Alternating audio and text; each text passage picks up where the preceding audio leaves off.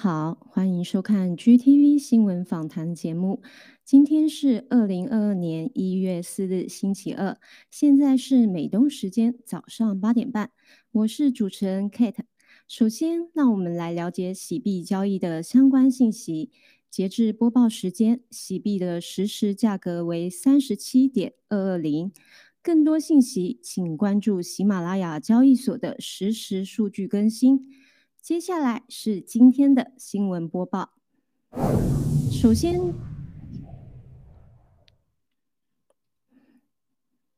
首先关注两则新中国联邦新闻：郭文贵先生成为二零二一年度最有影响力的盖特用户。二零二二年一月一日，在二零二一年度全球盖特人物网络颁奖典礼中，郭文贵先生荣获了中共最大噩梦奖这一个殊荣。同时，郭先生也是二零二一年最具影响力的用户，其影响力指数超出第二名的四倍之多。大数据显示，盖特自去年七月正式上线到今年，已经经历了半年的发展。首席执行官杰森·米勒先生分享说道：“他指出，盖特并非只是要做一个赚钱的平台，他所有的价值和真正的使命就是推翻中共。这也是郭先生花费数年一直在推广的事业。当初两个人肩并肩战斗，一起推出盖特这个自由发声的自媒体平台。如今，郭文贵先生的账号影响力排名第一。杰森·米勒先生表示。”郭先生是让中共夜不能寐且夜夜噩梦的人。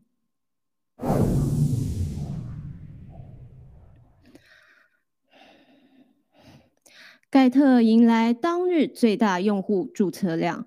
据盖特官方消息，二零二二年一月二日，盖特迎来了十七万一千六百二十九名新用户。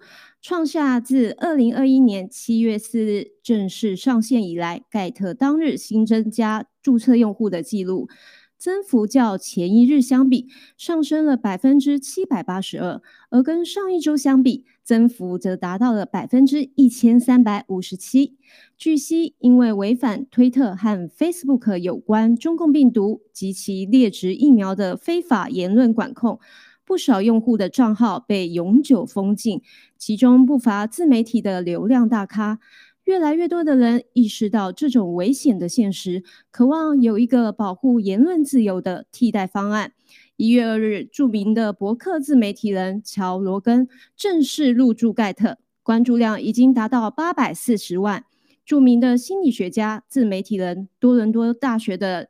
乔丹·彼得森教授的关注量也在同日达到两百二十万人。在与推特和 Facebook 的用户增长期的数据对比看来，盖特明显超出了预期。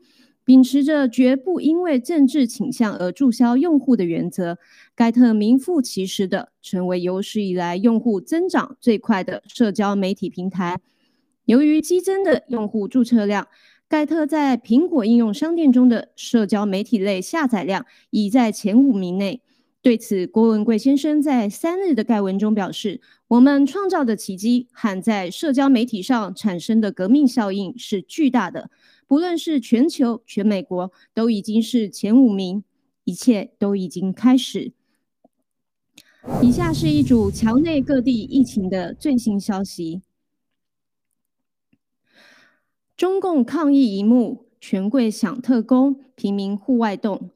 一月三日，西安市由于疫情扩散，在上个月的二十三日开始实施封城，民众只被允许出门接种疫苗，除此之外，全部不准离开住家，形同被监管。近一周来，每日新增有症状的确诊人数超过百人，无症状者并未被列入统计。其数应该更胜于确诊者。一个盖特视频显示，一曲江心区权力富贵之家收到官方特地准备且亲自售来了猪肉、鸡肉、蛋、食蔬等，满满一桌。另一个盖特视频则呈现出几位大人抱着小孩站在户外雪地抗议，官员为了防疫将社区清空，把社区所有住民赶到户外凛冽的寒风下受冻。为了执行中央的要求，在一月四日达到社会面清零的指令，西安市政府直接把有阳性病例出现的社区所有住户赶离住家，并集体送到城外的管控区，好用来塑造城内的疫情已经得到控制的假象。因此，受苦的只有平民百姓，在寒天中挨饿受冻，以及增加感染病毒或加重病情的风险。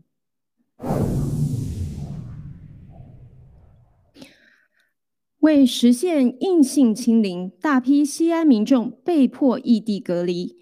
据网易一月二日消息，西安防疫指挥部发挥发布最新指令：一月四日必须实现社会面清零。所谓的社会面清零，是指社区检查中的 PCR 全员阴性。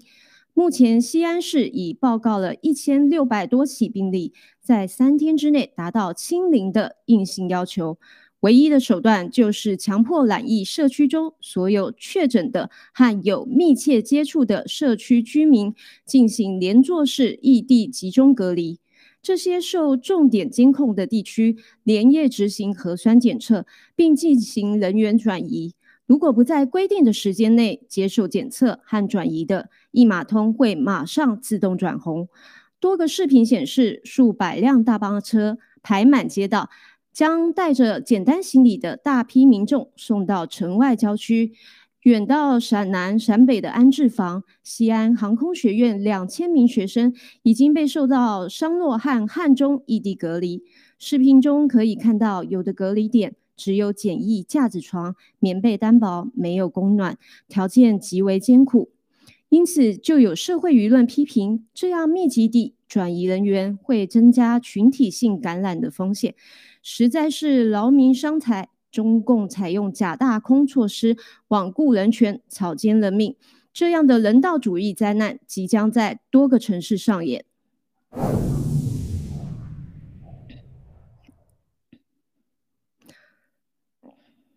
中共疫情扩散，河南禹州封城。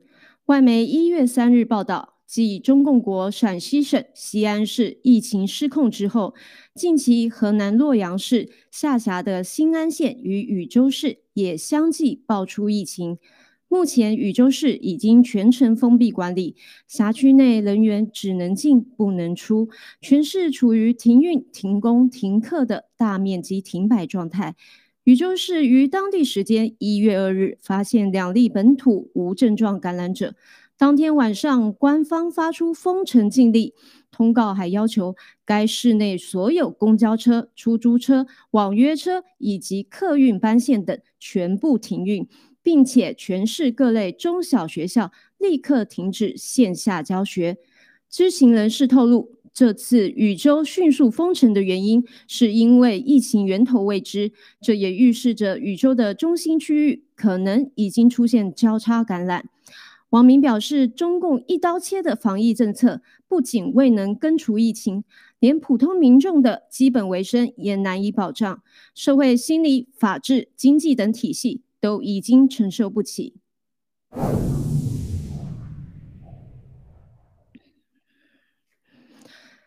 疫情已经蔓延至郑州和北京冬奥场地。一月三日，郭文贵先生的盖特视频透露，西安因新冠疫情严重封城后，有民众由于食物供应不足，已经开始抓老鼠充饥。河南郑州也即将封城。郑州市新冠肺炎疫情防控指挥部办公室发布二零二二年一号通告称，对管城回族区二七区部分区域实行分类管理。据悉，郑州几家医院都已经被迫关闭，救死扶伤的医生被像畜生一样对待。不止郑州，中国还会有更多的城市因为疫情而封城。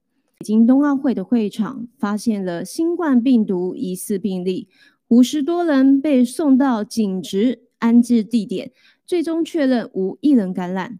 但是，检验新冠病毒的方式富有争议，除了一般正常的检查。男孩和女孩竟被要求脱下裤子检查下体，且皆由中共领导亲自动手。疫情汹涌之际，中共官员极尽卑鄙荒淫之能事，真是让人不堪入目。最后，让我们关注三则全球与疫情疫苗真相相关的消息。因言被封，推特永久封禁美国众议员的个人账户。一月二日消息，美国众议院议员、佐治亚州共和党成员马乔丽·泰勒·格林的个人推特账户被永久封禁的理由，他违背了推特公司有关发布中共病毒不实消息的言论审查。格林议员此前曾发布过一条推文，内容涉及与中共病毒疫苗相关的死亡人数，其中包含一张图表，内容是患者自述的中共病毒疫苗接种后导致的各类健康问题。格林议员也在另外的社交媒体上进行了回击，包括其电报和盖特账户。他在盖特发文表示。推特宁可让暴力和恐怖分子存在，也要封杀中共病毒疫苗致死率极高的真实数据。现在民众逐渐意识到疫苗的无效性和接种后所暴露的大量风险。美国疾控中心 CDC 近日坚称，中共病毒疫苗和极高的死亡率无关。食品药品管理局 FDA。更是在一月三日批准了为十二到十五岁青少年接种辉瑞疫苗加强针的授权。一般民众在真相面前的觉醒和监管机构的不负责任，这样鲜明的对比，值得大众深思。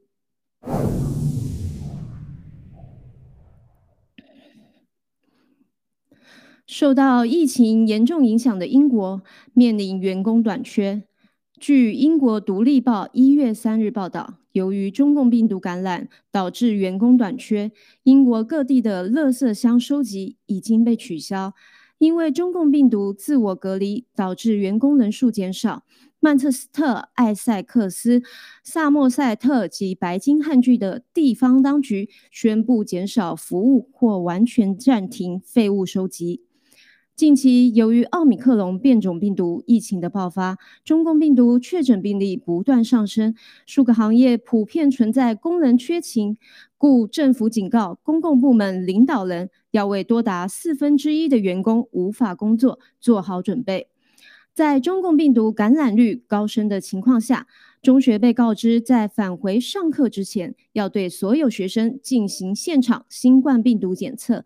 教育部长也表示，如果教师短缺，也允许学校将学生留在家里进行在线教学。英国卫生安全局表示，截至一月二日上午九点，英格兰和威尔士记录了十三万七千五百八十三名新冠确诊病例。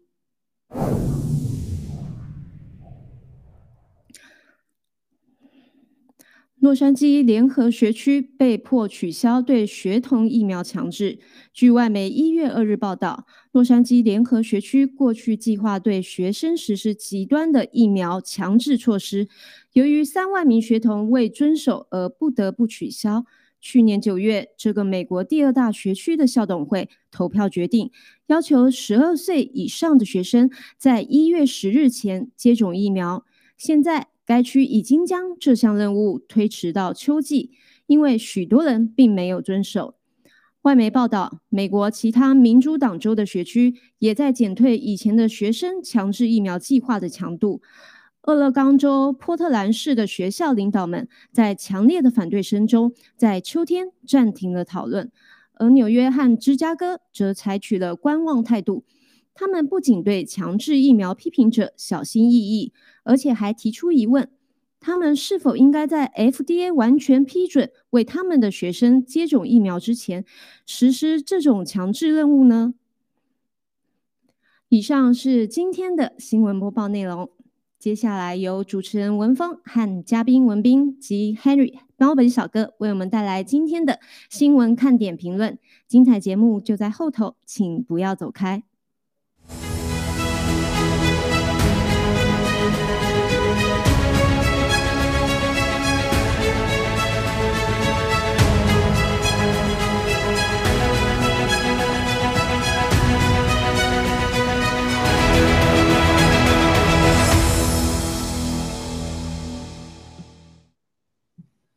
全球的战友们好，欢迎回到新闻访谈，我是 Frank 文峰。今天和我一起的有文斌和 Henry，王本小哥。文斌，请跟战友们打个招呼。好的，文峰好，我们小哥好，呃，全球的战友们和观众朋友们好，欢迎来到新闻访谈捧场，谢谢。王本小哥也请给战友们打招呼。好的，呃，Frank 好，乌迪好，呃，战友们大家。早上好，中午好，晚上好啊！欢迎收看 GTV News Talk。嗯，好的，那个 Omicron 现在是在全球肆虐啊，那么不同的国家也采取着不同的应对策略。那么来自美联社的报道，英国呢出现了教师梗，因为这个受到 Omicron 的影响呢，英国为了保证学校能够如期的开学，采取了什么措施呢？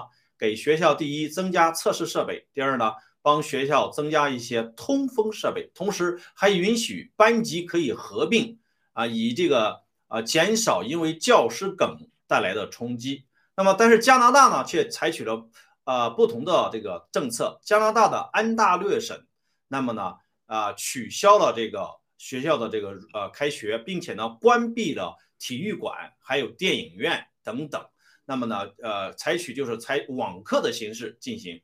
那么，针对这些不同的国家呢，啊，出现了这种不同的情况，我想听一听咱们的文斌战友，你是怎么看待当下的这种各国的政策？好的，谢谢 Frank。这个事儿啊，我觉得很大啊，尤其是加拿大。你看啊，我们之前我们加拿大我们这个小土豆总理啊，我们的土豆先生刚刚说要对中共要强硬一点，是吧？这很快啊，在加拿大这个病毒就创了新高，在十月十二月，在去年的十二月二十三十一号，感染人数达到历史新高，突破四万人，啊，这很不得，这说明什么？说明中共对加拿大的控制啊，是已已经到了什么样的程度啊？这个加拿大，我们这个省就是这个创新高这个省叫安大略，实际上是加拿大经济最发达的一个省，而且是它人数大概是最多的一个省。啊，可能也是中共渗透最多的，因为华人也最多在那个地方啊。但但对比一下这个这个加拿大和英国的，你看这个对学校的这个管理，对吧？一个把它封在家里，一个呢号召学生去，但是呢采取了一些呃很很这个就是说呃那些那些那些自欺欺人的那种方式，什么增加通风设备咯，什么戴口罩上学咯，这些能阻止这个病毒的传播吗？对吧？没有意义啊。那么出现这种情况之后，会让就是普通的民众，对吧？更加来思考一些问题。为什么？就是说你以加拿大为例啊，我们第一针的注射率是百分之八十三了，两针是百分之七十七，加强针也有百分之二十了。在这么高的注册率下面，依然每日疯狂新增啊！就中共想让你增你就增，对吧？所以这种现象让民众要更加的。要思考一下，为什么这疫苗到底有没有用，对不对？同时也要考虑一下，就是这些政府们这样一次一次的强制疫苗，造成的这种国家混乱、民主倒退，你们开倒车的意义究竟在什么地方？所以就是说，希望就是说，我们希望政治家们真正拿出勇气，像普通人一样，你去真正面对这种病毒的真相在哪里？你像以学校为例，你学校你关了学校。就能阻止病毒吗？你像那样让学生来采取的那些自欺欺人的策策略，能够阻止这个病毒的传播吗？都不行，包括打疫苗更不行。所以我们就希望这些政治家们、政客们拿出勇气，真正来面对这种病毒的原因，直面中共。小土豆，我们的土豆总理已经开了一个很好的一个一个不错的一个头，希望继续下去。好，Frank，嗯。好了，谢谢文斌。如你所说，确实是现在呃这些国家的这个都没有触及问题的这个根本啊，就是病毒从哪儿来的，这些疫苗到底有没有用啊？那么我们也听一听那个毛文小哥，您是怎么看待呃这些事情的？好的，呃，谢谢 Frank，就是嗯，这个您可能也听说过，澳大利亚之前有过很大的一个山火，可能扑了一年都没扑掉，是吧？呃，就是山火之所以大呢，是因为它一点点火星，它就可以点燃，就是说一一大片森林，是吧？那我们想，这个现在这个嗯变体病毒啊，它厉害就厉害在只要有一点点，就是气溶胶，它是靠气溶胶传染，只要一点点这个东西，就可能我们这样呼吸，哪怕相隔五米，你都有可能传染上。就这种像火星一样的，对吧？星星之火它可以燎原的，你说你怎么可能避免呢？是吧？你看这个什么，嗯，英国说我给你增加这个通风设备啊，增加测试设备就可以阻止它的那个传染，这是不可能的呀，是吧？你这个通风，你你是通风好，你没问题，那你这个要不要送孩子上学？送孩子上学，大家都知道，这个送孩子上学或孩子他们上学，互相之间都会都都会聊天接触啊，对不对？你不可能说完全。隔着一点五米或或多久，哪怕现在隔一点五米五米，今天我们我们这边就是呃农场战友，他是这样子的，他是跟别人相隔五米，他全家都感染上了，所以说大家觉得这都有多可怕是吧？所以你你是完全无法避免的，哎，相隔五米以上，他全家都感染上了，那么呃这个就证明了他的这种传染性啊是之前那种呃病毒的就可能上百倍了。啊，但是呢，这个它有一个，嗯，跟之前的病毒不太一样的是，它传染率高，但是呢，它可能两三天，你通过吃这些药，哎就好了，哎，它不会那么严重。当然，我们不知道它的这个未来的副作用啊，就是或者说这个，呃，以后会发生什么事，这谁也不知道，对吧？我们看这个澳大利亚的，现在啊，这二十四小时之内已经是四万七千多例了。啊，我们我之前我还记得咱们三个人做节目的时候，我说过啊，澳大利亚政府呢，对吧，在之前放开这个呃措施吧，让大家去度这个圣诞，对吧？度完圣诞之后呢，大家开开心心的回来继续打第三针，这就是为什么。大家看一看，我这准备了一张纸，大家看看，这个是发到我们家的啊，澳大利亚政府的，上面清楚的，大家看到这写的什么啊，vaccine booster。Vaccine booster 是不是加强针啊？对，就是这个东西啊，加强针，对，加强针。那你说，其实这个澳大利亚对吧？袋鼠比人都多的一个地方是吧？其实呃，你只要好好管控，完全不用打什么疫苗啊，就根本没有什么病毒的。但是呢，因为他跟这个邪恶的这种势力勾结了，买了那么多的这个呃针是吧？我不花怎么办呢？对吧？我得拿这个啊提成呢是吧？啊，我这些民众这个。现在呢，感觉好像没有什么疫情了，怎么办呢？好了，圣诞节放假，大家去玩吧。玩完之后交叉感染之后回来继续打这个 booster。我我这两天呢，就是啊，因为也是过节对吧？就是过节的时候，就是元旦的时候带孩子出去，想就是去海滩玩一下。然后呢，想找一个鸟不拉屎的地方，因为就是有些地方像呃维州啊这种地方还是比较偏僻的，就鸟都不愿意过去拉屎，那地方太远了。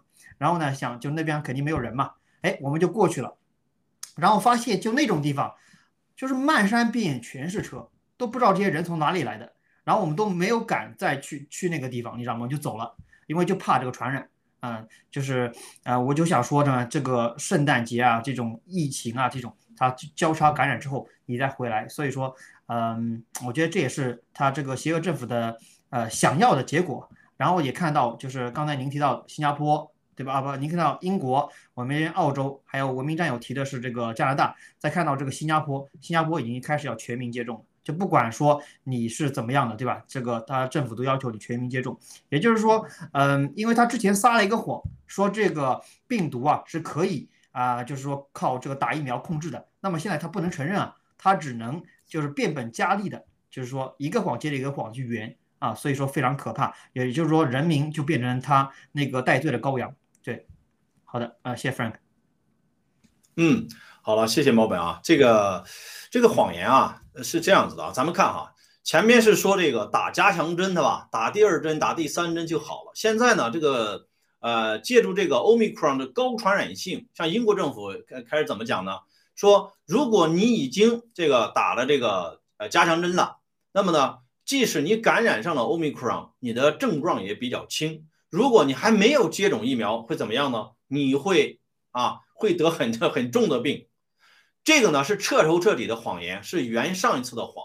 那么从我个人的经历哈，我给就是在这期间，我遇到的有两个啊得了这个 Omicron 的，送了伊维菌素，后来吃了以后都转阴了啊，都转阴了。那么就是说。这些政府啊，不管是加拿大也好，澳洲也好，还是英国也好，你为什么不能把伊维菌素这些东西，把羟氯喹加锌这些东西能公开呢？你不公开，对不对？你现在现在是这个更加变本加厉的通过恐惧也好，通过鼓励也好，通过甚至是给一些这个优惠政策，比如说一百美元是吧？只要你打针一百美元的这种刺激政策。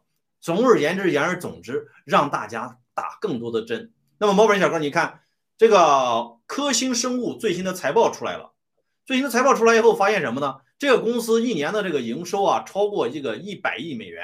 可是呢，它的这个净利率绝对是现在没有几个公司能赶上的，它的净利润率居然能达到了百分之七十，对不对？先所以大家大家就明白了吧？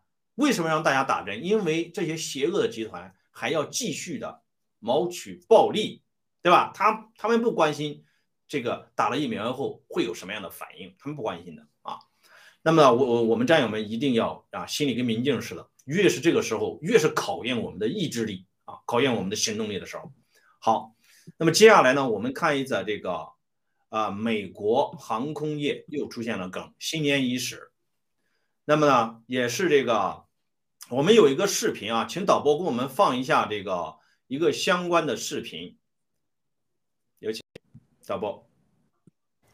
None of this, travelers need to brace for more flight cancellations and delays well into this new year. KTVU's Zach Sauce joins us live from the Oakland International Airport after speaking with Bay Area travelers who are among the thousands of travelers facing delays across the U.S. tonight. Zach. Yeah, sort of a perfect storm for the airlines today. A combination of staff shortages and some bad weather, basically resulting in a day of cancellations and delays here at Oakland Airport.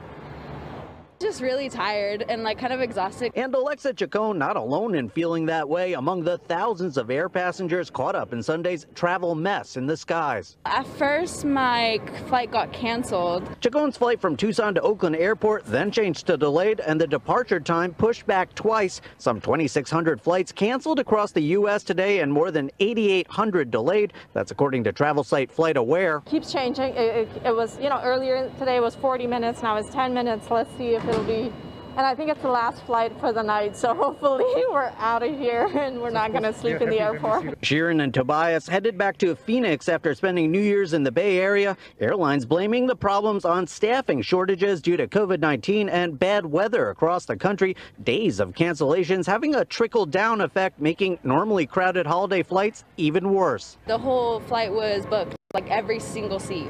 Airlines say they are taking steps to reduce cancellations. United is offering to pay pilots triple or more of their usual wages for picking up open flights through mid-January. Meantime, Spirit Airlines reached a deal with the Association of Flight Attendants for double pay for cabin crews through Tuesday. At Oakland Airport, Steve Manning also delayed flying out, chalking up the whole experience to another example of life in the new normal. Not too bad for me. Uh, I was, I guess, I was expecting a little bit worse than that. A holiday travel rush that came as the Omicron variant surged across the country and here in the Bay Area.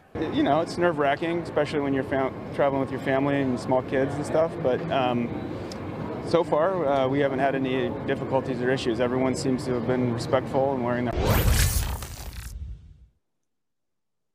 嗯。呃，两位嘉宾啊，你看啊，这个刚才这个报道呢，也是讲到，由于这个 COVID 十九啊，不管是新变种也好，还是老变种也好，然后造成了这个航空梗，加上这个英国的这个老师梗啊，还有这个人力梗，以及这个澳洲的这个超市出现的这个啊食品梗，所有的这些梗，没有人说是由疫苗造成的，所以，呃，所有的梗都是因为呢 COVID 十九，对吧？这感觉就像一次预演啊，就是未来这个真正是因为出现大面积的这个疫苗灾难，因为疫苗这个出现的各种梗一种预演。所以那个咱们请猫本啊，猫本战友你谈一谈啊，这个美国的航空航空梗。好的啊，谢谢 Frank。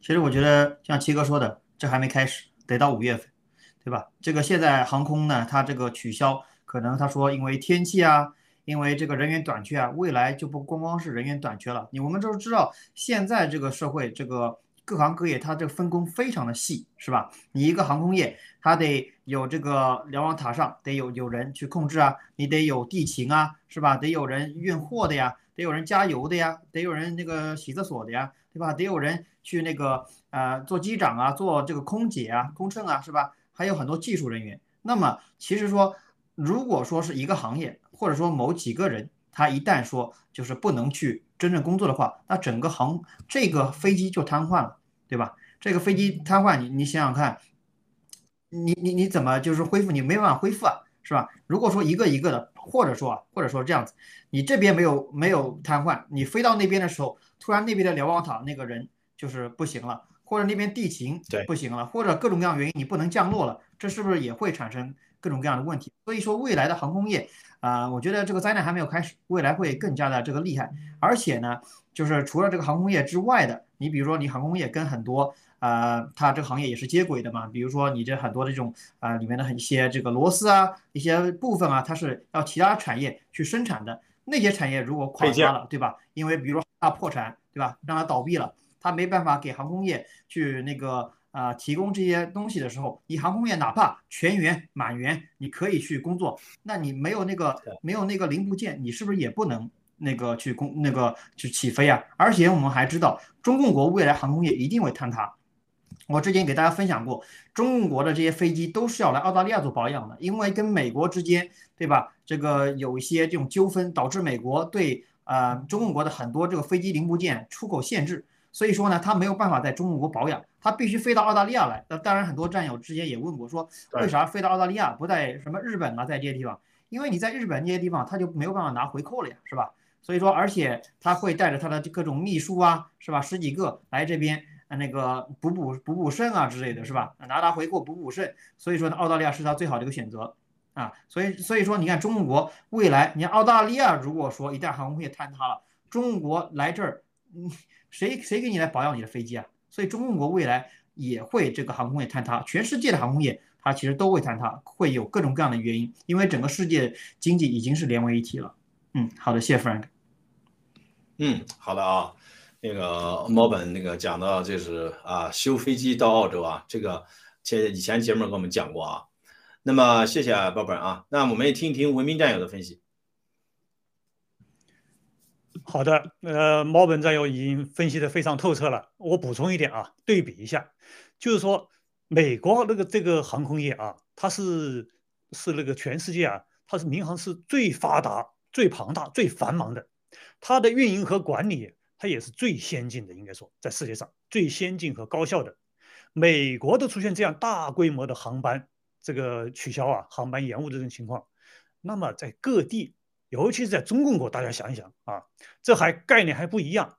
在中共国是这样的，就说你航班你晚飞了，但是呢，你只要你到达，它是以到达为准，只要你到达的这个时间是在二十分钟之内到达的，那中国民航都认为是准点，对吧？他不会认为是延误。但是在美国，他这边不不是这样的，他的惯例是，甭管你是起飞还是到达，只要推迟了十五分钟，他就算，就算你航班延误。所以相比之下，其实中共国的航班的延误率是更差。我告诉你，只比美国只差，没有好的。这一次你看，因为它是在那个呃，在这个时间点上面。有天气的原因在里面，对吧？有疫苗、有病毒，还有天气的原因，极端天气的原因。我们在中共国的时候，我们大家想想看，在春运的时候，以前我有痛切肤之痛的，每年春运的那个航班没有准确过的，推迟到第二天的都有。我跟你说，我 我之前以前坐坐回老家的航班，在机场住一晚上，推迟到第二天的这种情况经常发生。然后平时弗兰克林，你们还记得我们在国内出差的时候，那个航班的准确率怎么样？大家心里都明白。所以说，就是这个，其实中共国的这个更严重啊。另外一个，在新年伊始啊，就出现这种大面积的这种航空业的梗阻，那么绝对这是一个不好的开局，预示着今年的全球的经济会有一个更大的灾难。好的，Frank。嗯，好，谢谢文斌啊。全球的经济今年一定是会有重大的灾难。这个这一次这个美国的这个，这只是一次预演，大家要要要真的明白，这还不是这个疫苗灾难导致的，只是由于这个有一些这个机师啊，还有这个 cabin crew 啊，他们染病了导致的这个人员的短缺。像英国也是，英国这个百分之二十五的这个服务，呃，收垃圾的、开车的等等这些短缺，都不是疫苗灾难。疫苗灾难我们要看五月份以后到底是个什么情况，大家哈做好这个心理准备啊。呃，我们自己能做的就是我们自己的行动力。像在我们我们在西安呢，我们看到的这种惨象，就是因为很多人没有这不知道真相，没有任何准备，一下子封城，导致的这种人道灾难，这一切都是中共这个制造的这种人祸。好，接下来让我们看一则这个这两天呢啊也是比较这个热的一个话题，Joe Rogan。那么福克斯商福克斯商业报道，Joe Rogan 呢最近就是啊在这个进驻了盖特。那么他是这前面呢还发生了什么事儿呢？就是有一个这个众议院的我们叫 Congresswoman 叫格林女士，她呢在 Facebook 和 Twitter 被禁言了啊。那么同时呢，呃，这个马龙博士啊，马龙博士也在推也在推特上也被禁言了。在这种情况下呢，Joe Rogan，那么他发了一个推，他说我到了盖特上，我注册了这个用户。Joe Rogan 他是他在推特上有多少粉丝呢？将近八百万的粉丝啊，他也是一个这个博客的这种一个巨头。他的这个在苹果商店的这个 Podcast，他每月的这个下载量能够达到这个两亿次。那么这样一位重量级的啊，呃，这个 Joe Rogan 来到盖特，那么文斌，那么您啊，呃，请您谈一谈您是怎么看待这件事儿好的，谢谢 Frank，这是一个非常哎，Frank 啊。谢谢，这是个非常大的一个事儿啊！这个 Joe Rogan，这个他的影响力啊，呃，这么说吧，就是咱们这个整个爆料革命，它是一应该是一场立体的战争，对吧？是个海陆空全方位的啊，是一场立体战争，就像超限战一样。超限战它是对对世界发动中共是发动超限战，对吧？那么我们反中共反超限战，它也是一场超限战，也是需要各行各业更多的人进来。对吧？这个 Joe Rogan 呢，他的影响力啊，我就是说我从我女儿那里啊得知的，就是他的同学里面，很多人对郭先生他并不知道的，并不知道爆料革命，有很多国内的这样这样的啊这样的就是富二代啊这种资料，他对政治并不感兴趣，但是他们都知道 Joe Rogan，他们是知道的，所以 Joe Rogan 进到这个盖特来，这个意义是相当的大，最起码说那些关注量。对吧？他们都会要问一下这个为什么？为什么 Joe Rogan 会被推特禁言？为什么他要到盖特来？对吧？问问这些为什么之后，会导致更多的这些他的这些粉丝们会有跟风效应。这已经显现出来了。就是去年啊，不是去年了，就昨天，我们盖特的新单日的新用户注册量，对吧？新高十七万一千多啊，这是很很了不得的一个数字啊，啊。对吧？十七万一千多，嗯，所以这个 Joe Rogan 他的影响力对整个爆料革命来说啊，对我们这个整个影影响力对盖特来说都是巨大的，就相当于形成了一个啊陆海空一样的一个立体的一个网络，覆盖的人群更多、更多、更重、更广泛，不而不仅仅是我们这些海外华人和像班农这样的所谓的被中共打了一个所谓的极右翼标签的人，对吧？那么 Joe Rogan 过来，他的这个影响力和知名度将带来更广泛、更加深有意义的影响。你包括就是对这些呃，像那个杨贝贝啊，就伊莎贝拉、杨贝贝这种人啊，他的对他揭露他的事情真相都会有帮助。因为这么多人进来之后，他们会思考，会看到这些信息，会思考为什么，对吧？多想几个为什么，这都是射向中共的子弹。好的，Frank，嗯。好的啊，我们谢谢文斌啊。就是 Joe Rogan，我们在以前的节目中我们提过，他是吃的什么东西？吃了伊维菌素救救了命，知道吧？他也是当时被这个 COVID 给感染了，他并没有采取他们他们这个建议的这种方式去治疗，他吃的是伊维菌素。另外还有一个是那个 Alex Jones，他是当场吃了这个伊维菌素啊。这几个都是这个做博客啊，都是这个大名鼎鼎的。除此之除了 Joe Rogan 之外呢，最近还有这个叫 Entrepreneur，叫做企业家这样的一个号也进来了，他有三百万的粉丝。那么同时呢，我们看到就是在美国有一个叫做 Congressman，一个叫做 Troy 的啊，这位先生呢说，这个高科技公司能够阻止人们去接触、接受呃呃能够获得这些信息，但是他不能阻止我把这个就是。叫什么叫靠叫做议会的这种手稿给他传上去，他呢根据这个 Joe Rogan 的呃有一集啊叫做一千七百五十七集这样一些内容呢，他写了一个报告，这个报告呢他提交了国会，这都是意义重大的。好，我们也听一听那个猫本啊 Henry 的分析，Henry 有请。好的，谢谢 Frank 啊，刚才。呃，文明战友就是说的非常的好，这个我就补充一下吧，就是这个刚才您也提到 Joe Rogan 对吧？他那个得病之后呢，他吃的一味菌素，然后呢，嗯，这个点就是非常好，因为他是一个公众人物对吧？他有很多的这种粉丝啊，就是几百万上千万这种粉丝。那么当他吃完这个药之后，在两三天内好了对吧？大家能看到，就就这个人，因为他是在镁光灯下的。不像很多就是嗯老百姓吧，你吃完之后好不好的，别人也不知道。但是他非常明显，吃完之后其实会引起一个波澜壮阔的这种这思潮吧，大家都会觉得哎，这个东西是为什么，是吧？大家就会思考，究竟福吉说的对啊，还是这个 Joe Rogan 这个说的东西是有有道理的，对吧？然后呢，他加入这个推特，对吧？离开这个呃，加入这个盖特，离开推特啊，就是最近这个推特确实挺疯狂的。像比如说我们农场也是的，就是刚。刚注册一个推特，对吧？只要打上雅典娜啊，或者打上农场，反正就是这种关键字吧。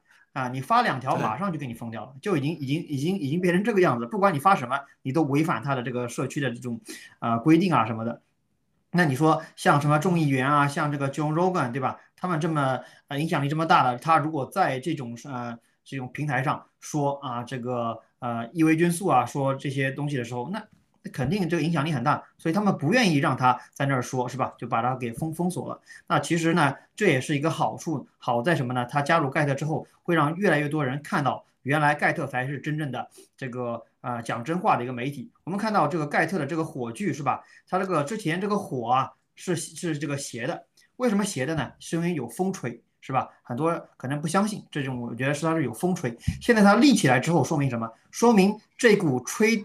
就是吹这个吹的这个风啊没有了，也就是说越来越多的人相信盖特，加入盖特去宣传盖特。我觉得就是说，二零二二年啊，这是一个水年，就是啊火也非常的旺盛。我觉得这一年会是一个嗯，对世界吧有整体的一个大改变吧，对灭共也是非常关键的一年。嗯，好的，谢谢 Frank。嗯。好了，谢谢 Henry 啊，这个盖特真的是这这个创造了奇迹啊！相信啊一两个月大家能看到更大的奇迹啊。那么盖特封杀这些大号啊，也说明了就是中共的这种疯狂。那么同时我们看到就是另外一方面，就是中共啊在用一些这个舆情分析软件来对全世界的媒体进行监控。那么呢，来自华盛顿邮报的报道啊，中共。现在呢，用它的舆情分析软件对准了国外的媒体，包括一些主流的媒体，还有 Facebook、推特这样的这个自媒体。那么我解释一下这个舆情分析软件到底是个怎么回事啊？我曾经就是在在二零一一年、二零一二年，差一点啊，就是以就是我以前的老板给我介绍了他的一个一个同学，说呢他有一个项目，让就是这个舆情分析的。那个老兄呢，当时是在从这个雅虎啊。跳槽出来，他在雅虎他做过那个搜索引擎的这方面的工作，当时他就到北京呢，就包装这一个项目。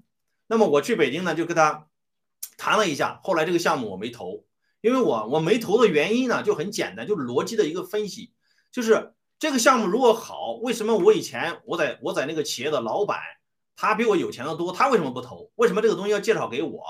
我就觉得当时那是一个坑，知道吧？但是在那个过程中呢，我就了解了一下这个舆情分析软件到底它是怎么怎么运作。它基本上就是说，你可以定向的这些网站，不管是这个国内的还是这个墙内的还是墙外的，你只要把那个网站输进去，它就会利用它的程序和算法，然后加上你想这个跟踪的一些关键词儿，它就能给你实时的给你是形成报告，告诉你什么是热点，什么东西我们要注意了，就这样的一个东西。而且这个舆情分析软件呢，在墙内呢，各个政府啊，就是县级政府、市级政府都有买这种软件，大量的应用啊。好，针对这个事儿呢，我想听一听那个文斌，你是怎么看待现在中共这个当下的这种做法？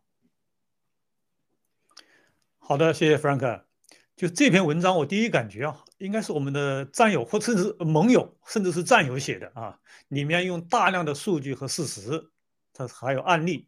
实际上就佐证了郭先生近五年来的爆料，对吧？就是说，第一，中共是以举国之力对世界进行数据控制、数据收集、数据分析。第二呢，这个推特、脸书与中共是狼狈为奸啊！这些高科技公司，所谓的高科技公司，是将数据出卖给中共的讨要的狗粮。特别文中提到了，就是说，二零二零年六月，推特暂停了两万三千个账户，包括刚可能就包括刚才是吧？啊，这个猫本小小哥说的账户，据称这些账户都与反共有关。六月啊，六月大家记不记得那个月？好像是我们大面积的农场、大面积的这个推特被封的那一那一天，对吧？那个那个日子，大面积的，包括你我的都被封了。然后呢，第三个呢，就文章中还强调了，就是人民日报、环球日死报这些媒体不仅仅是中共的大外宣啊，他们也是一个情报收集站，是一个海外收集中心啊。这些对我们爆料革命战友来说啊，应该都。不是新闻了，对吧？都只是验证了七哥这个这几年来告诉我们的中共对于西方世界的各种蓝金黄啊，中中共对西方那个意识形态的这种攻击啊，信息超限战呐，网络超限战呐等等，啊？但是呢，这个这个文章，那？它的传播就让让更多的人来了解这些事实了。你包括这次的这个 HBO，对吧？如此煞费苦心的说谎骗人、栽赃嫁祸。这些无非都是想舔共、出卖数据、进军中共所谓的那个中共那个市场吃狗粮。那么，《华盛顿邮报》这个时候曝光的这样一个信息啊，呃，我在想，是不是是不是透露出这样一个信息，就是说，所有舔共和出卖美国利益的这些美卖美贼都会受到法律的审判？也就是说，你中共这个行为呢，实际上在美国的这个情报界。实际上是知道的，是了解的，不是不知道。那么意味着接下来中共的这些情报间谍信息网络将会被定点的爆破清除，就包括像杨贝贝这样的啊替中共卖命的这种走狗会被清清除。那么美国，到时候美国打响第一枪的话，欧盟、北约、五眼联盟这些一定会跟上来啊。就是全球灭共已经是越来越多元化了。我们就是期待在二零二二年，在各行业各方方面面啊，风风火火啊，虎虎生威，掀起一种一种这种灭共的这种全方位的灭共高潮。好的，Frank，嗯，谢谢文斌的分析。呃，这个搜索引擎的鼻祖啊，大家知道吗？是还不是这个中共？它是这个谷歌。就是我们可以想一想，就是中共都能用这种技术来对。不仅仅对于这个墙内，对全世界的这种媒体网站，它的内容进行这个监控啊，通过这个所谓的舆情分析软件，那这个爬虫程序的鼻祖谷歌公司是不是也可以做类似的事情，对吧？大家可以打一个大大的问号。好，我们也听一听那个啊，Henry 的分析，Henry。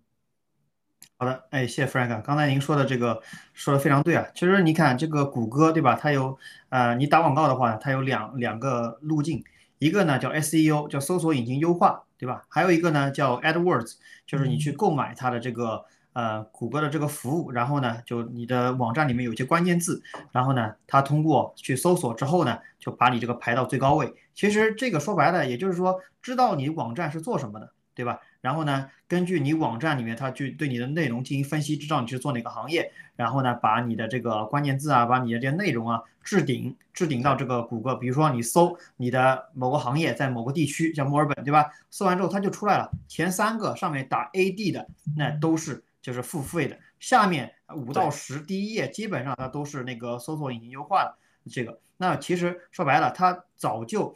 啊，其实你都不用什么分析软件，你都知道它是哪个行业，它是做什么的，是吧？你说反共，你只要搜一个这个反共，共产党怎么坏，它马上不就出来了嘛？所以，啊，我觉得啊，《华盛顿邮报 》啊写这篇文章只是呃灭共的一张牌而已，就是其实共产党做的恶太多太多了。我再举个例子，大家最近很多人装这个特斯拉。特斯拉这个电池，因为可能防止这个断电嘛，是吧？呃，装这个电池，它需要就是跟你太阳能板之间连接，它有一个变压器。这个变压器就是中共国生产的，大家可以去看一看，大部分都是中国生产的。所以说呢，这个中共对这个世界的渗透不仅限于这个什么舆论分析软件，对吧？这种变压器，它如果说未来啊想对你破坏，它按一个键，可能你家就断断电了，是吧？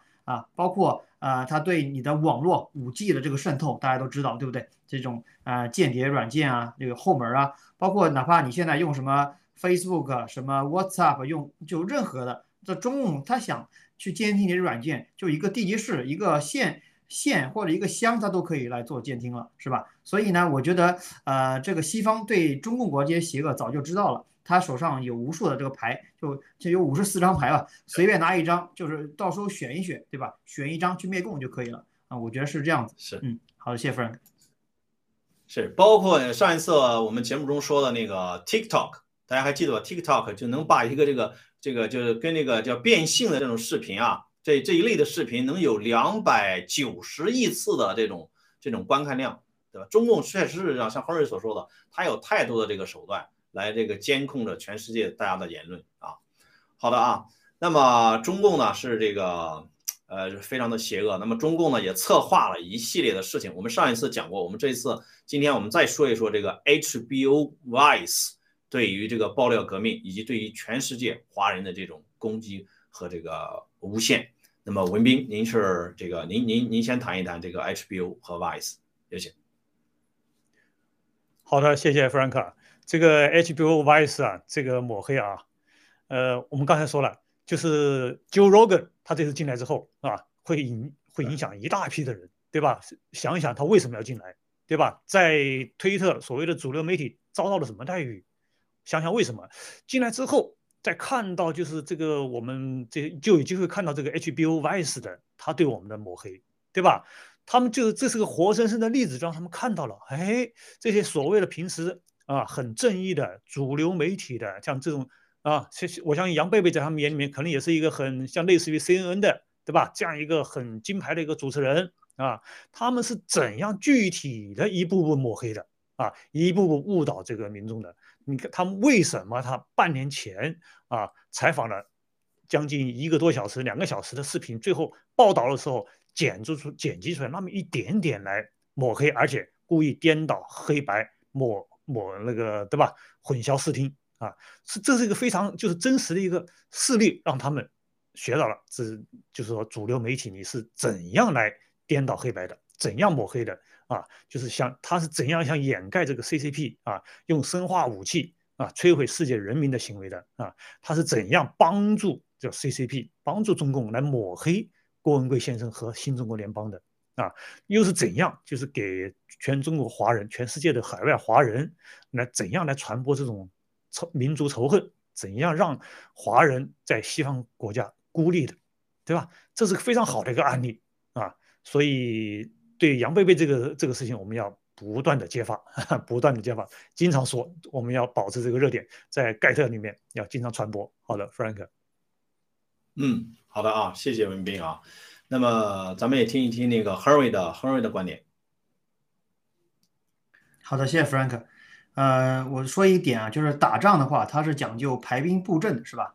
嗯，大家看过这个《三国演义》，那个诸葛亮为什么挥泪斩马谡那一集，是吧？就是因为马谡失街亭，啊，马谡觉得呢，我站在山顶，对吧？你这个哪怕封锁我的这个要道，我这个就是一鼓作气，就是往下冲的时候就能把你灭了。但是他不知道街亭是个要害，我可以断你的水，断你的水之后，你没有水喝，你马上就没劲儿了，你冲不下来了，是吧？在弄弓箭射你好了，其实我觉得这个呃社交媒体对吧？这种宣传媒体宣传，它就相当于街亭这么重要的一个点。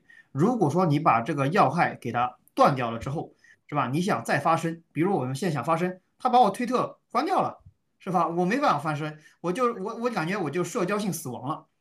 那么像这个呃七哥呢，他就是。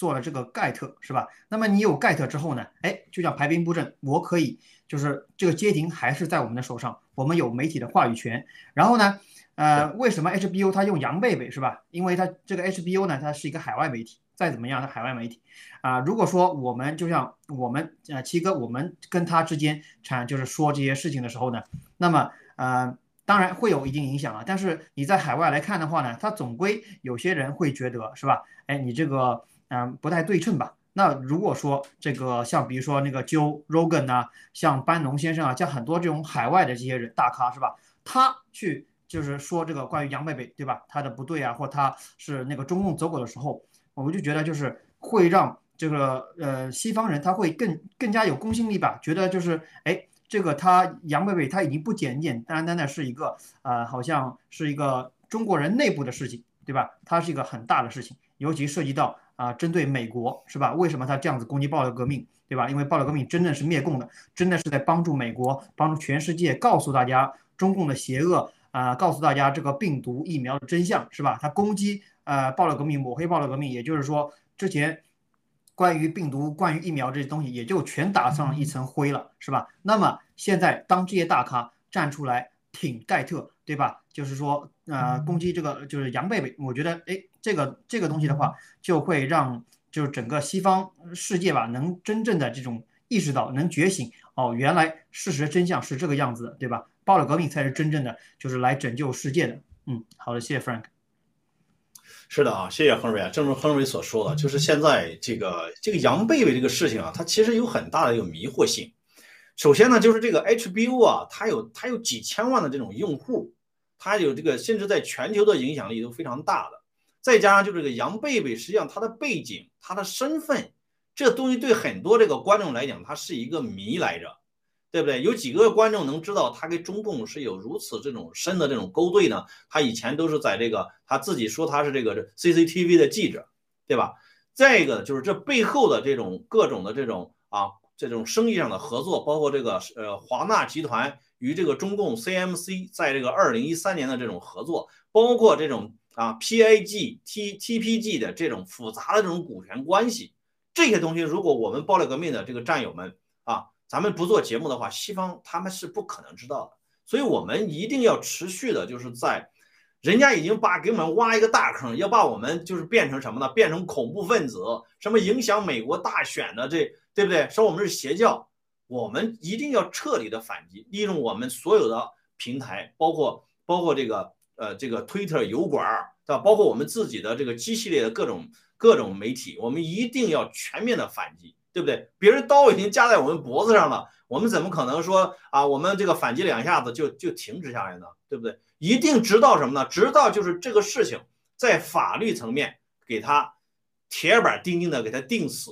对不对？就是成为一个这个案例，告诉全世界美国人，对吧？有这样的一个案例，我们暴力革命赢了。啊，他们是怎么利用这个 HBO 来诬陷爆料革命了，对不对？而且把中共的这种勾兑各方面的全部给它呈现出来，非常的细节的，甚至是几千页纸的这种判决书，对不对？给它呈现出来，那个时候我们才能罢休。所以我们要持续的啊讲这件事儿，它的危害，揭露这些这些事实，揭露这些真相。好，那么这是关于这个 HBO。那么接下来呢，我们看一看中共国啊，中共国，我们长期关注中共国的这个。恒大，那么恒大呢？现在这个开年啊，也是呃很不顺哈。这个在海南岛有一个这个大项目，应该讲啊，投资了这个上千亿人民币啊，有据说有三十九栋这个啊这个大楼哈，居民哈居民楼，结果怎么样呢？结果被当地的一个政府一纸公文说，你必须在十天内自行拆除啊，如果不拆除的话呢，那么政府就要上，要中共政府要给他拆了，那么。文斌，那么针对这个恒大的这个事儿，你是怎么，你你你有什么这个 什么样的评论？好的，Frank，这个彰显了 CCP 的邪恶。我们小时候受到的教育就是说，在资本主义经济危机的时候，资本家过剩的牛奶全部倒掉，对吧？这个跟那个事件更加邪恶。这就是他过剩的房子，知道吗？他没钱了，没钱继续，或者说钱不够，他继续再往下盖，他把它拆了。更好，为什么呢？拆了之后，这样避免这些就是更多的房源进来，呃，控制房价。如果这点这点大家不相信的话呢，大家大家试一下，就是在那个你说的是叫儋州吧，在儋州那个地方有那种用安居啊这种 A P P 软件啊，你去想查儋州的二手房，没有，我告诉你没有。就是说你买了这种房子的人，你想在二手房想把它抛出去，不可能。就把你套住了，知道吗？所以他非常邪恶的。另另外再一个，这些房子的买主都是在哪里的人？你看了一下啊，都是一些北方的，基本上东北的呀、山东的呀，甚至四川的呀，炒房的很多。炒房团。为什么这么多人想在海南这个地方买个房子呢？看中的是什么？看中的是蓝天白云，对吧？靠海，看中的是好的环境。为什么？因为他们对当地的环境，对他们本身自己在家乡这个环境。或者工作那个环境他不满意，对那个房子不满意，也就是说，咱们中国的老百姓想买一个好房子，怎么就这么难呢？但是买了这个海南这个房子，它就好吗？它也不好啊，它的生活成本是很高的啊，物价是很贵的，然后交通是非常不方便的，因为远离市区，对吧？那种交通交通方式很不方便的。另外一个，医疗条件各种配套套配套设施跟不上的，你有问题的话，你要到几十公里之外的一个县医院啊，你才能得到治疗，而且那个县医院的那个医疗条件你不会满意的。也就是说，咱们老百姓你看很很撕裂，就是说有灵魂的地方他没有家，有家的地方没灵魂。想要一个好房子，但就是这么难。这一切就在这个恒大的把房子推倒这个事件上得到了充分的展示。这是中共的恶，它的邪恶。好，Frank。嗯，好了啊，谢谢文斌啊。那么猫本战友啊，我我们也听听猫本的分析。嗯，好的，呃，由于时间关系，我就简单的说一下，就是说恒大，你看这么大的这个集团，对吧？它肯定是有这个中南海老杂毛这个背书，对吧？跟王岐山啊，跟这些呃老杂毛有这个呃勾兑，它才能在全中国发展这么大，以至于到海外，对吧？发展。那么它现发展大的时候，是吧？可以到海外圈地啊，去买购买任何东西。但是当他走背字儿，对吧？你看一个儋州市政府。这么小的一个地级市，还限制市，这个政府就可以拆他的这个房子，可以见到什么呢？在中国，就是说，呃，你得到的时候鸡犬升天，你不得到的时候，你就是死无葬身之地吧？就没有任何的什么法律啊，全部都是人治啊。好的，谢谢 Frank。好的啊，谢谢 Henry 的那个精彩的点评。那么恒大呢事件也充分显示了中共国根本没有任何的法治，盖房子的时候拿到的这种许可，不是也不是也是靠这种关系，靠这种权贵的勾结。那么现在这个走，现在被拆也是因为这些内部的这种倾轧斗争导致的。好，那么今天的这个访谈节目啊，就。全啊，就是我们都讲完了啊！谢谢那个所有直播间的观众，谢谢我们的嘉宾乌迪和亨瑞，我们下期节目再见，谢谢大家，谢谢。